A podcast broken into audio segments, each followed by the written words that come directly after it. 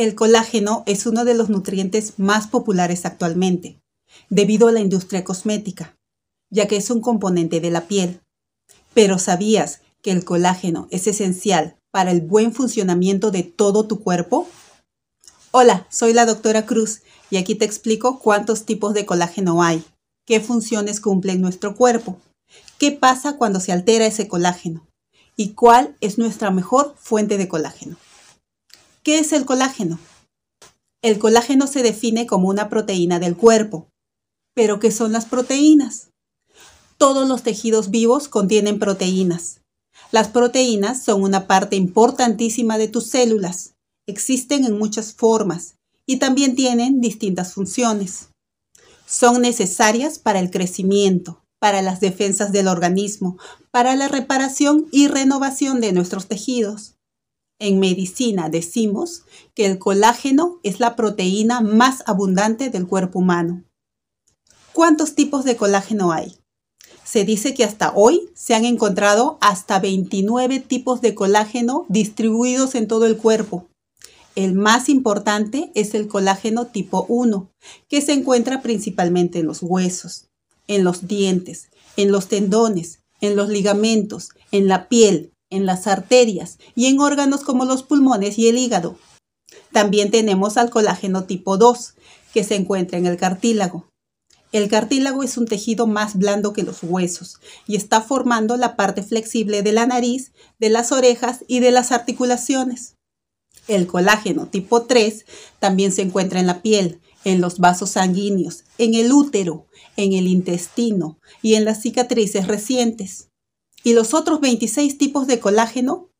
Me demoraría mucho mencionarlos uno por uno, pero ten en cuenta que también están cumpliendo funciones. ¿Qué función desempeña el colágeno? El colágeno es muy importante. Trabaja fortaleciendo y protegiendo partes de tu cuerpo.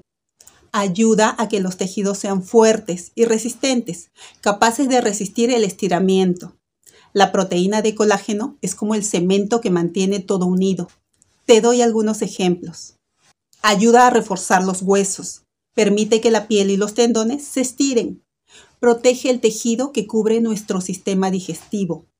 Ayuda a la curación de las heridas después de sufrir una lesión. Las cicatrices están formadas de colágeno.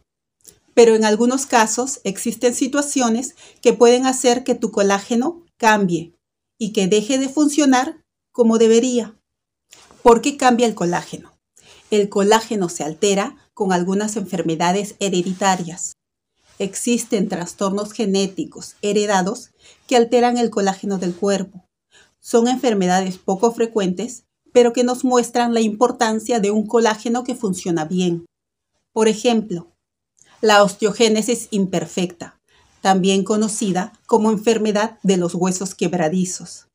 Se detecta al nacer y se observa que los huesos son extremadamente frágiles, fáciles de romper. El síndrome de Ehlers-Danlos, que lleva a una piel y articulaciones demasiado elásticas. Estas personas tienen una piel frágil que se lastima con facilidad. Incluso las heridas pequeñas cicatrizan mal. El colágeno también se altera con el envejecimiento. Si comes carne, te habrás dado cuenta que la carne de los animales jóvenes es blanda y tierna, mientras que la de los animales viejos es dura y un poco desagradable. La razón es que el colágeno se vuelve más fibroso con la edad. Además, nuestros cuerpos producen menos colágeno conforme vamos envejeciendo. Esto se puede observar en cosas como arrugas y piel que parece papel crepé, tendones y ligamentos más rígidos y menos flexibles, contracción y debilitamiento de los músculos, dolor en las articulaciones u osteoartritis debido al cartílago desgastado, problemas gastrointestinales debido al adelgazamiento del tejido que cubre el sistema digestivo.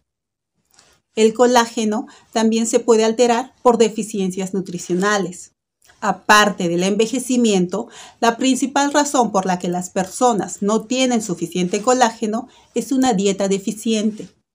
Por ejemplo, la deficiencia grave de vitamina C afecta la formación de colágeno y puede causar una enfermedad llamada escorbuto. Es una enfermedad grave y dolorosa, en la cual el colágeno que se forma es defectuoso. Estos pacientes pueden presentar fatiga, debilidad, encías inflamadas que sangran fácilmente en la base de los dientes, hemorragias en la piel, mala cicatrización de heridas y anemia. El escorbuto es poco común, pero puede presentarse en bebés, ancianos y alcohólicos que tienen una ingesta nutricional inadecuada y desnutrición. ¿Cómo formamos el colágeno? Tu cuerpo ha estado produciendo colágeno toda tu vida, pero tu cuerpo no puede formar colágeno si no tiene los ingredientes necesarios. Para que tu cuerpo produzca colágeno, necesita aminoácidos, que son unos nutrientes que obtenemos al comer alimentos ricos en proteínas, como carne, pollo, pescado, frijoles, huevos y productos lácteos. El colágeno se obtiene de fuentes animales, pero para formar colágeno también se requiere vitamina C, zinc y cobre.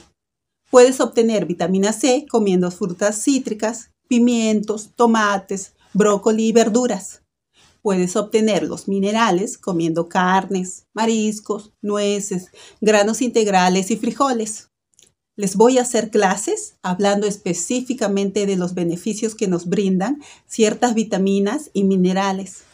Si estás comiendo una dieta saludable y alimentando a tu cuerpo con todos los nutrientes que necesita para producir el colágeno, probablemente no necesites un suplemento. Sin embargo, a medida que envejecemos, es posible que nuestro cuerpo ya no absorba los nutrientes tan bien o ya no los forma de manera tan eficiente. Para asegurarse de que tu cuerpo tenga suficientes ingredientes para producir colágeno, es posible que debas mejorar lo que comes o tomar suplementos dietéticos. Si tienes alguna pregunta, déjame un comentario. Y si crees que esta información es valiosa para alguien, comparte este video y estate atento a nuestra siguiente clase.